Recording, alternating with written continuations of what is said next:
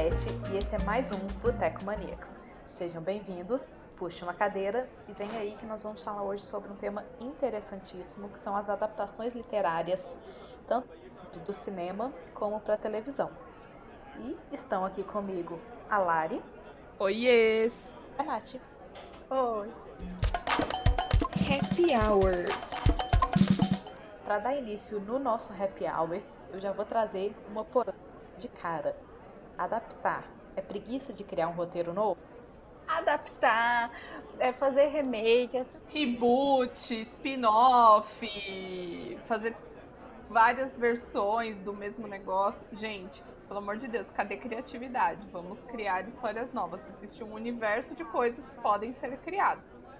Então, qual é a vantagem da gente adaptar uma obra que já existe, seja ela de renome, como é o caso, por exemplo, do Harry Potter, ou mesmo de uma obra que ninguém conhece e depois bomba, que é o caso, por exemplo, de Big Little Lies? Eu acho que a vantagem é que você já tem pessoas que provavelmente estão interessadas em ver essa história, né? Quando é um, um, livro de muito sucesso, por exemplo, fica aquela coisa de nossa, como será que é ver de verdade as coisas que eu imaginei, né? Por exemplo, no Harry Potter, tipo, ver os feitiços, ver os, os animais fantásticos e coisas assim. Não, eu acho assim que uma das vantagens é justamente você conseguir levar a sua história para outros públicos que não o público apenas do, do seu livro. Então eu acho que uma das vantagens é justamente essa. E pessoas que muitas vezes vão falar: Nossa, gostei disso, vou ler o livro depois. Como já aconteceu comigo várias vezes. Mas me conta então, o livro sempre vai ser melhor do que a adaptação? Não. Enfática. Eu acho que depende do que você fez primeiro, na verdade. Se você leu primeiro, a chance de você achar a adaptação ruim é muito grande. Se você viu a adaptação e depois for ler, a chance de você gostar de ambos é maior. Não, eu já tive alguns, é, alguns filmes que eu vi e depois eu fui ler o livro e ainda assim eu gostei do livro mais do que do filme, da, da adaptação.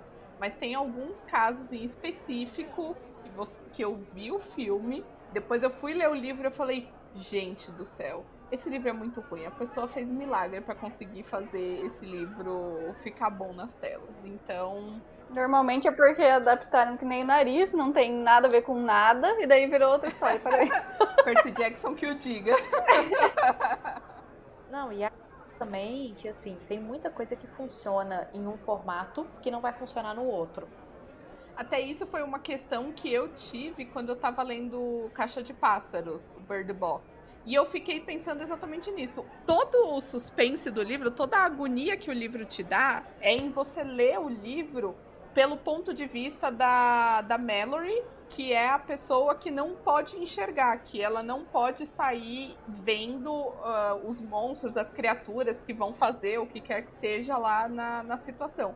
Então você lê o livro com ela descrevendo os cheiros, os sons, as sensações, os arrepios no corpo dela, essas coisas. Eu tenho dois exemplos que eu consigo pensar agora de, de filmes assim. Primeiro é o Livro dos Prazeres, que foi uma adaptação de um livro da Clarice Lispector. E livro da Clarice Lispector é 90% divagações, assim, né? E coisas da pessoa pensando ali e isso aí. E daí eles fizeram um filme, você fica, gente, vai ser duas horas da foco na cara da pessoa e passando as coisas na cabeça dela. vai ser um filme inteiro com voice over. Mas ficou até legal o filme, assim, mas ficou menos emocionante, entendeu? Não tem todas as, as codes para você postar no Facebook depois, tá? mas ficou legal. E o outro é Perfume, história de um assassino, que o personagem principal ele tem o olfato super desenvolvido, e daí o livro é também ele descrevendo todos os cheiros que ele percebe, que as outras pessoas não veem, não sei o que, ele cria, ele cria perfumes. E no filme, isso, tipo, tem, mas é menos, entendeu? É tipo, ele dá uma. Aparece ele respirando fundo e depois aparece um foco no, no matinho, assim, em volta, mas não é a mesma coisa. O livro eu achei mais detalhado, mais interessante. Mas como eu vi o filme primeiro, eu gostei dos dois. Pois é, e aí a gente traz então um problema muito grande, que é quando a história acaba no livro, mas a televisão, o cinema precisa continuar O que, vocês acham dessas continuações que não são mais baseadas no autor original? Gente, meu ódio mortal é do Diário da Princesa. Eles adaptaram o primeiro livro, beleza, mas é uma série, tem tipo 10 livros. Só que daí o ator que faz o, o par romântico principal, ele também era vocalista de uma banda, ele tava em turnê, falou, não vou fazer o segundo, e eles falaram, ah, beleza, e criaram outra história assim, tipo, de Deus. Não é nem parecido, não, é outra história de Deus. Então, é, pelo amor de Deus. Até eu li os delírios de consumo de Beck Bloom. Eu adorava, assim, os livros. E aí uma amiga minha leu os livros e foi assistir o filme. Ela voltou para mim ela falou, não, não assiste o filme, você vai estragar essa memória tão querida e afetuosa que você tem na sua cabeça. E aí eu não assisti o filme, mas foi exatamente isso. Ela falou, parece que tiraram vozes da cabeça da pessoa, do tipo, Deixa eu pensar, o que, que, seria interessante? Esquece o livro, é só o, no... é só o nome Beck Bloom que é igual do livro com o do filme. Acho que toda essa literatura ali do que bombou nos 2000, né, de jovens adultos ali, que inclui né, o Diário da Princesa, os delírios de Beck Bloom, o Bridget Jones, tudo isso eles quiseram transpor para um entretenimento visual. Eu acho que todos eles, não teve um que ficou de fora dessa linha e todos eles falharam miseravelmente nessa, nessa tarefa. Não, um deles se salvou, que foi O Diabo Veste Prada. Não sei se vocês já leram o livro, mas o livro é muito ruim. O filme é muito melhor, gente. Recentemente, o caso mais emblemático que a gente teve nesse sentido foi Game of Thrones, né?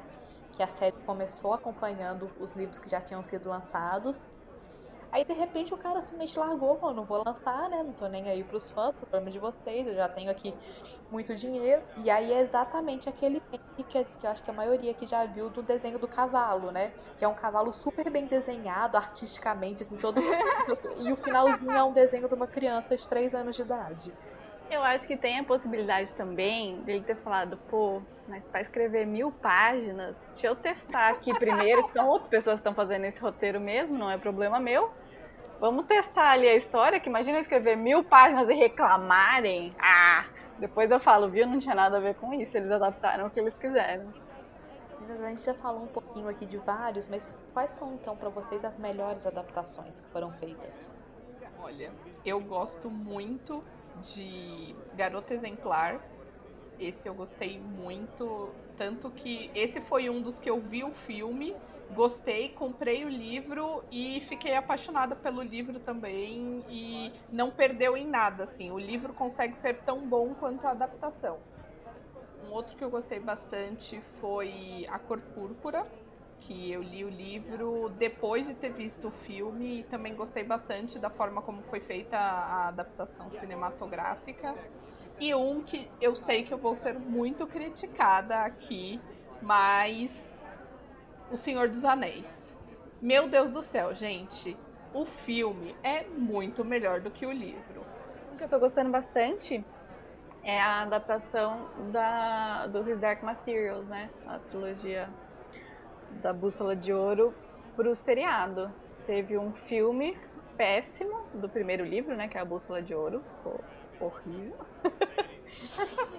e daí eles se redimiram fazendo a trilogia das Fronteiras do Universo no seriado da HBO agora, que tá ficando muito bom. No começo eu tive alguns problemas, porque eles começaram a misturar o segundo livro no primeiro, eu fiquei, por que vocês estão fazendo isso? Mas ficou bom, porque senão ia virar quase uma antologia. Ah, e tem uma adaptação que eu queria comentar brasileira, que é excelente, maravilhosa, que é o Alto da Compadecida, que é uma peça de teatro que ela já é muito boa, mas a forma como eles conseguiram fazer, a representatividade, os atores, o cenário, tudo é sensacional. Então entra no quesito de melhores adaptações. É, quando é peça, eu acho que já é mais fácil, porque realmente, gente, pelo amor de Deus, tá feito. É só vocês botarem no cenário. Não tem como vocês errarem. Bom, gente, pra gente fechar, esse ano tem várias adaptações aí programadas para estrear. O que, que vocês estão esperando? Como é que estão as expectativas de vocês? O que, que vocês querem muito assistir? Bom, um que eu já comentei aqui, já dei também o drink da casa, é Daisy Jones and the Six, que é um livro que é maravilhoso, incrível, sensacional Então estou mega ansiosa para essa adaptação que vai ser feita. Ai, gente, eu nunca fico com expectativa de nada, porque senão eu fico irritada. E é isso. Estou gostando muito da Bússola de Ouro, né, do His Dark Materials. Espero que eles não estraguem a última temporada. E é isso. É só isso. Minhas energias positivas estão em, por favor, não estrague tudo agora.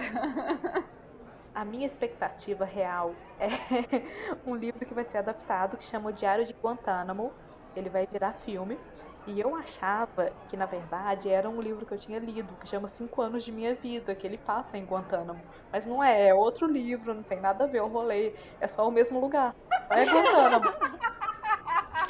Meninas, muito obrigada pela participação. Eu vou me despedir do Boteco por agora e vou deixar vocês duas com o Frank para falar sobre uma adaptação que foi bem polêmica aí também, que é Handmaid's Tale. Até. Garçom, troca o DVD. Oi, gente!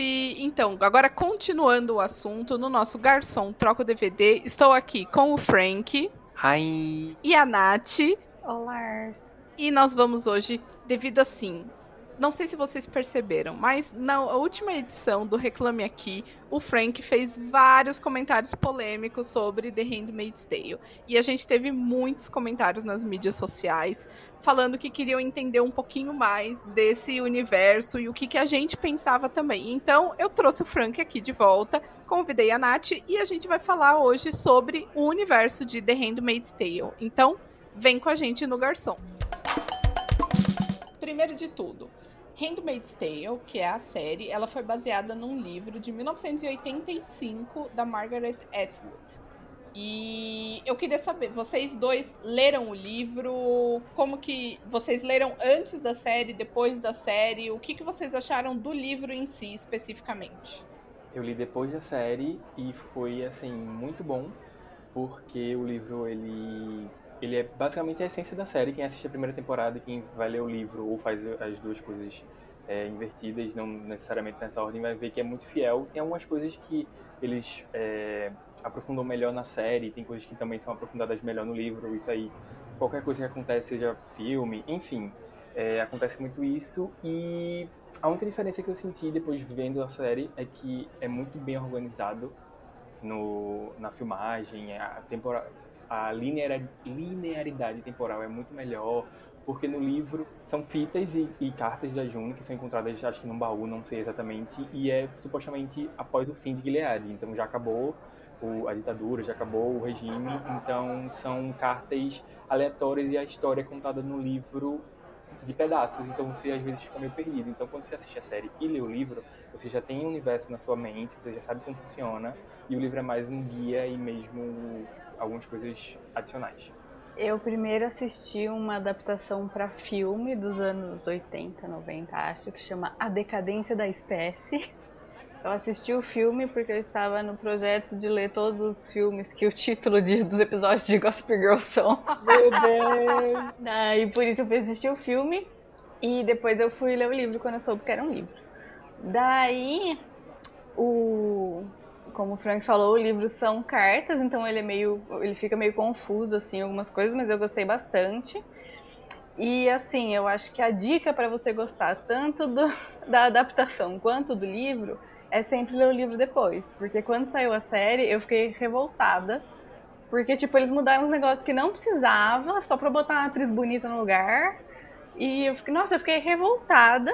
Eu demorei muito para ver, até que chega, tipo, no episódio, acho que 6 da primeira temporada que daí dá uma guinada bem e eles falam, olha, era só o universo mesmo que a gente pegou, a história agora não tem mais nada a ver. Daí eu consegui assistir em paz, porque eu falei, realmente eles conformaram que eles não estavam adaptando o livro, eles estavam fazendo o que eles queriam da vida deles. Era livremente inspirado, é, né? isso. Eu tenho problema. Quando fala que é adaptação, eu vou com muita expectativa de que eu vou ver o meu livrinho lá bonito. Daí você chega lá e não tem nada a ver. Eu falo, gente, por favor, né? E tem a diferença muito de, de contexto, porque o livro foi lançado em 83, Lari, ou 87? 87. 85. 80, nenhum dos dois. em 85, então não tinha muitas tecnologias que tem na série, muitas coisas, realmente um contexto bem diferente. Até aparecem algumas tecnologias, eu acho que a autora ou se baseou com coisas da época, ou ela fez realmente algo futurístico da cabeça dela. E tem, tem algumas coisas tipo mercado, tem alguns termos bem esquisitos, acho que é compra conta. Não sei ao certo se é isso mesmo, mas tem umas coisas bem, bem futurísticas e distópicas mesmo. Então, se você pegar o contexto, é muito diferente. Eu acho que é isso que a Nath meio que falou agora. O livro é um contexto e a série é outro contexto e realmente é uma adaptação do universo. É, não, o meu é o, no caso foi o enredo mesmo que eu fiquei com muito ranço. Qual foi a diferença do enredo? Porque, tipo, é, é, bem diferente. Tipo, no livro, os casais de, de comandante e esposa, a esposa é bem mais velha. Então não tem esse drama de, tipo, ah, eu poderia engravidar, mas não posso, porque é ela tem que engravidar.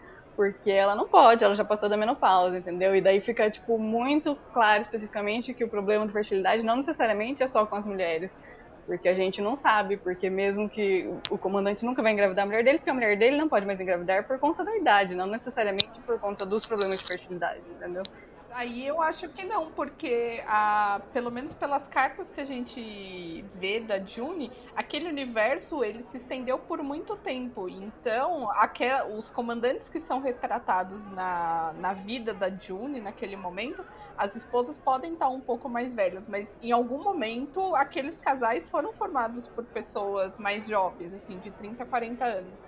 Então eu não, não sei se eu concordo. Não, então, Talvez sim, mas mesmo assim, é tipo, a esposa. Não é esse tipo de. A esposa no livro não tem o mesmo tipo de ciúme que a Serena tem dela nesse, no contexto da série, entendeu? Porque não é uma competição tão direta assim, entendeu? Ela tem uma coisa de mais, ai, ela é jovem, ai, ela, do que uma coisa de realmente, ai, ela está pegando meu marido, entendeu? E que outras comparações vocês conseguem fazer? Porque, como o Frank comentou, a série é baseada no, no livro, principalmente a primeira temporada, porque a primeira temporada termina com a forma como que o livro termina também. E o que, que vocês conseguiram dessa primeira temporada fazer de comparações entre o livro e a série? Eu consegui ver muita similaridade quando eu, quando eu li o livro. É, eu não lembro exatamente se eu cheguei a ler o livro após o fim da primeira temporada. Eu acho que ainda estava passando. Então eu sou, eu acabei descobrindo como a primeira temporada acabaria, porque eu peguei o livro na metade. Eu não sei se foi do oitavo, do nono. Enfim, eu lembro que foi um pouco mais perto do fim. Mas à medida que eu ia lendo, eu ficava comparando com episódios específicos. Tem um episódio muito específico da, da casa da Jezebel, que é 100% fiel ao livro, tudo que passa no livro acontece no episódio de uma forma melhor, eu inclusive acho, pela questão da linearidade mesmo, e eu não consigo fazer comparações que façam diferenciações, mas similaridade mesmo. Para mim, é, a parte do livro ser em cartas e ser meio confuso, porque é uma coisa meio arqueológica, né? Eles estão estudando muito tempo depois uma coisa que eles encontraram é, quando eu tava assistindo eu ficava confusa, tipo, gente, mas isso não tem nada a ver. Será que aconteceu ou será que eu que não lembro porque eu não tinha entendido direito no que eu tinha lido? Mas a maioria é porque era viagem dos autores mesmo. mas... A culpa não é minha, é dos autores.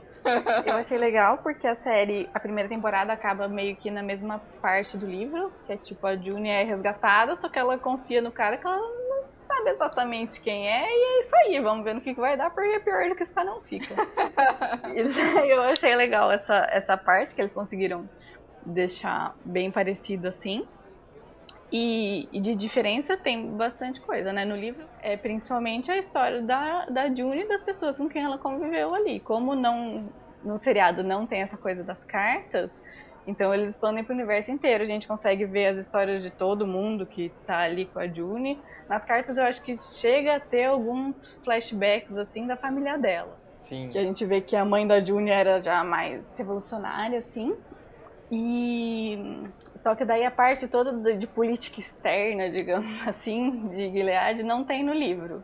Assim, não na profundidade. Então, quando chega os mexicanos lá, eles começam a tratar, tipo, as pessoas como commodity, não sei o que lá, eu fiquei, gente, pelo menos aqui vocês entenderam que vocês estavam fazendo o que vocês queriam e falaram, vou fazer o que eu quero mesmo, e é isso. Então, e isso era um, uma coisa que eu queria comentar, porque eu achei muito legal a forma como eles conseguiram trazer o universo de, do livro que foi escrito em 1985 para uma realidade dos dias atuais em que, por exemplo, o que a June poderia fazer para deixar o seu relato não seriam as cartas. Hoje em dia existem outras formas que ela poderia se comunicar. O mundo inteiro não ia ter como ignorar o que estava acontecendo em Gilead, porque a gente tem a globalização, a gente tem a internet. Então, eu achei muito legal essa forma com que eles conseguiram trazer essa questão da política externa, das tecnologias para o universo da série, que era uma coisa que na época do livro não, não era possível. A autora não tinha como imaginar, né? é que eu também achei no livro bem delineada as castas. Tipo, na série, pelo menos na primeira temporada, a gente fica muito preso às aias. Mas não, tem o mundo inteiro, tem as colônias, que é um pouco mais abordado na segunda temporada. No, primeiro, na, no livro eu senti um pouco falta de falar um pouco sobre colônias, mas eu tive a sensação lendo o livro de que não se limitava só às aias. Lógico, no livro é o conto da Aya e vai se limitar à Aya, mas ainda tem assim uma parte mais detalhada sobre como é que funciona quem é mais velho, ou quem é negro, ou quem é, é homossexual, ou quem é latino, enfim. É bem mais delineado. É, e até entrando então nesse assunto, eu queria falar com vocês sobre a segunda e a terceira temporada, que aí eles estão só no universo do livro, porque o livro termina no final da primeira temporada, então tudo que foi criado na segunda, na terceira e porventura no, no que vier agora são coisas do universo de The Handmaid's Tale, mas que a, a autora Margaret Atwood, ela tá como consultora executiva da série, tá ajudando, mas que são coisas que quem leu o livro não tinha como imaginar. O que, que vocês estão achando? O que, que vocês acharam da segunda e da terceira temporada nesse quesito. Eu sou suspeito para comentar porque cadelinha da série, dono do fã-clube de The Handmaid's no Brasil. Não, mentira, não existe fã-clube. Do perfil do Twitter.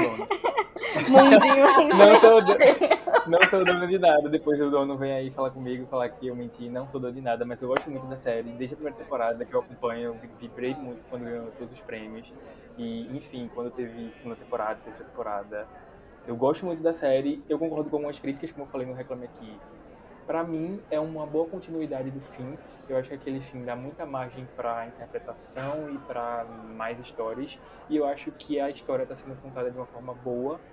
Então eu estou muito entusiasmado para as possíveis novas temporadas. A segunda e a terceira eu gostei muito mais porque daí não tinha mais livro, então podia só assistir como um seriado que eu gostei e não como AF, que, que eles estão mudando isso que não precisava ter mudado. A terceira, todo mundo reclamou que era muito devagar. Eu sempre espero acabar a temporada, depois eu vejo tudo de uma vez, de qualquer coisa. E daí foi assim, eu comecei a assistir, daí eu assisti um dia, depois eu vi dois, de repente peguei um final de semana e passei seis horas acordada direto, fui dormir, tava amanhecendo, assistindo tudo. Eu achei maravilhoso, achei que, tipo, cada episódio você vê tirando uma pecinha da torre da June que vai despencar e causar tudo que causa no final. Eu achei muito bem feito. E aí, aproveitando que a gente está falando da, da segunda da terceira temporada também, queria conversar um pouco com vocês sobre a evolução das personagens até o final da terceira temporada. O que, que vocês acharam, assim, de personagens que. Eu, por exemplo, com a, a tia Lídia, eu no começo tinha uma visão dela muito fechada. E aí, na terceira temporada, quando tem um episódio que mostra o passado dela, que mostra como ela era antes de Gilead, eu já comecei a ter, entender um pouco mais do traço dela, de por que, que ela faz isso que ela tá fazendo agora nesse universo e por que, que ela acredita tão piamente. Então, o que, que vocês acham dessa evolução das personagens? Tanto a tia Lídia quanto a própria Janine, a Moira, a Emily, o que, que vocês estão achando? Aquele meme, né, sobre a tia Lídia, devo ter empatia, o passado dela. então, eu não sei se eles trazem esses flashbacks pra gente ter mais empatia pela personagem, mas eu sinto que não tem evolução nenhuma. Por exemplo, tem, a gente passa a gostar mais da, da tia Lídia, a gente passa a gostar mais da esposa do comandante, da Serena. A gente passa a gostar mais da Serena. Mas olhando assim de cima, eu não consigo ver evolução em nenhuma personagem, em nenhuma das personagens, fora quem sofre, fora, fora as aias e fora as vítimas de Gilead, porque elas realmente criam uma casca e tipo assim, não, foda-se isso, eu quero sair disso e eu preciso acabar com isso. Então a gente vê que quem está na criação, quem está ajudou na fundação e quem está numa posição de poder tem muitas contradições. Então a gente não vê uma evolução. A gente vê um ser humano, ele tem quebras, ele tem fraquezas, ele vai ceder em algum momento, ele vai ser bom em algum momento. E eu gosto muito de The Handmaid's porque mostra o lado humano das pessoas. Eu acho bem legal. Eu também não sei se seria uma é uma evolução porque é o tempo passando, mas eu não sei se as pessoas necessariamente melhoram para eu considerar que elas evoluíram, mas o desenvolvimento no geral eu acho que é muito interessante. Essa parte eu bater de novo na tecla de que a parte de, deles conseguirem juntar tipo o mundo atual e como as coisas levar, vão levando umas outras até chegar onde chegou no, na série é muito interessante, porque você vê, tipo, a Serena saindo de uma posição de, tipo, lutar pelo que ela acredita e, de repente, o que ela acredita se vira contra ela. E daí ela meio que se arrepende, mas daí, na verdade, ela ainda acredita, então ela fica nesse dilema. Eu acho que é, é o que o Frank falou, são, tipo, pessoas, né, seres humanos ali, e você vê eles se desenvolvendo e tentando mudar de ideia, tentando pensar, observar o que está acontecendo e, e, lidando da melhor maneira que eles conseguem. Eu acho que a série faz isso muito bem. Você consegue ver, tipo, você consegue entender o que está passando na cabeça das pessoas, por mais que você não concorde, por mais que você deteste, é, dá para entender o que aconteceu, pelo menos o que, que vocês esperam da quarta temporada? Que a quarta temporada estreia lá nos Estados Unidos agora no dia 28 de abril. Então, o que, que vocês estão com expectativas dessa quarta temporada? Primeiro, tiro. Segundo, porrada. Terceiro, bomba. Exatamente, essa é a melhor definição do que eu espero, porém estou bem paciente, porque provavelmente eu vou ver só em junho, quando tiver saído tudo mesmo. Mas depende, se vocês começarem a falar muito spoiler, talvez eu veja antes. Então é isso, gente. Muitíssimo obrigada por participarem aqui. É, agradeço. Vamos ficar ansiosos para já assistir esses três primeiros episódios no dia 28. E em breve a gente volta com, com mais informações e, e notícias de Handmaid's Tale. Fiquem agora com o quadro da semana. Top Top. Bem-vindos ao segundo Top Top, aquele quadro que a gente faz rankings de coisas totalmente aleatórias, tirando mais uma vez como fontes vozes da cabeça da Larissa, eu no caso. A gente já falou de adaptações, a gente falou de The Handmaid's Tale. Então, sobre o que, que vai ser o Top Top de hoje? Vai ser sobre gêneros que acabaram sendo personalizados, entre aspas, por um ator. É aquele gênero que você pensa, nossa, queria assistir um filme de tal gênero. Automaticamente você pensa num ator.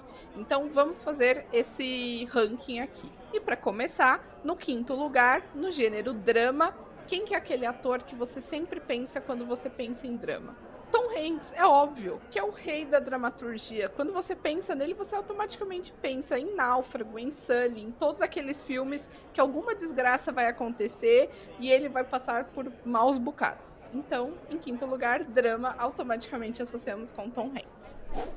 Em quarto lugar, no gênero musical. Falou em musical, você pensa em quem? Lin-Manuel Miranda, que automaticamente está ganhando todos os holofotes depois, claro, da sua peça muito bem produzida e muito bem ensinada, vencedora de vários prêmios, Hamilton. E ele acaba participando de vários outros projetos musicais também, como Mary Poppins, e acabou fazendo algumas das músicas do filme do Moana. Então, gênero musical, temos Lin-Manuel Miranda. Comédia romântica no terceiro lugar quem? Quem é aquela atriz que você pensa em comédia romântica, você automaticamente lembra dela? Ou você olha para ela e pensa em comédia romântica? Catherine Hale. Exemplos que nós temos da Catherine Hale. Temos Vestida para Casar, temos A Verdade Nua e Crua e também, é claro, Ligeiramente Grávidos. Então, pensou em Catherine Hale, pensou em comédia romântica. Em segundo lugar, agora, a comédia, comédia mesmo. Pensou em comédia, Adam Sandler. É óbvio, Adam Sandler. Ultimamente ele tá fazendo alguns papéis de outros gêneros, como de drama, mas você olha pra cara dele automaticamente você pensa em comédia. Então, temos o segundo lugar com Adam Sandler. Em primeiro lugar, aquele gênero que está praticamente personificado em um ator. O gênero de ação e aventura. Pensou em ação e aventura? Pensou em The Rock, atualmente conhecido como Dwayne Johnson. É aquele ator que você não consegue imaginar ele interpretando outra coisa que não seja um filme de aventura, um filme de ação. Em primeiro lugar, a personificação dos filmes de ação, The Rock, Dwayne Johnson. E é isso. Agradeço vocês por terem escutado. Daqui a pouco vão lá no nosso Instagram que vamos ter enquetes super bacanas sobre esse tema e aguardamos os seus comentários. Até mais. Traz a saideira.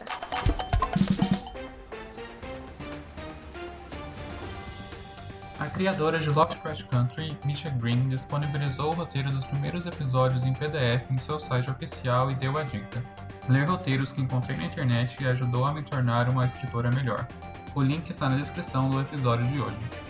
Taylor Swift mandou presentes para uma enfermeira da linha de frente do Covid-19 que é sua fã. Ela recebeu em sua casa uma caixa com vários mimos de merchandising de Evermore e Folklore, os últimos dois álbuns da loira, e uma cartinha escrita pela cantora. O Frank indicou os álbuns no episódio 22 do Café.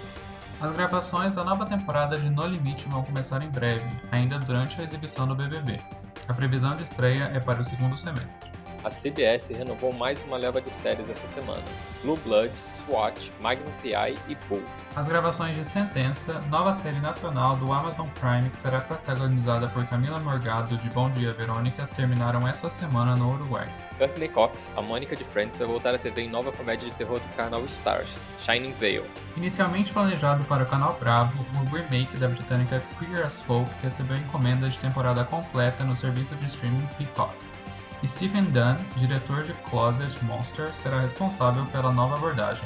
Russell T. Davis, criador da série original, será consultor da produção. A última temporada de Dança dos Famosos, neste último ano de Domingão do Faustão, terá um grupo diferente de participantes por episódio. Eles ficarão em quarentena em um hotel antes da semana de gravação de sua participação. Rodrigo Simas e Thiago Abravanel já estão confirmados na temporada de despedida. Este foi mais um Boteco Maníacs. Todos os nossos contatos estão na descrição. Obrigado a você que ficou até aqui e até semana que vem.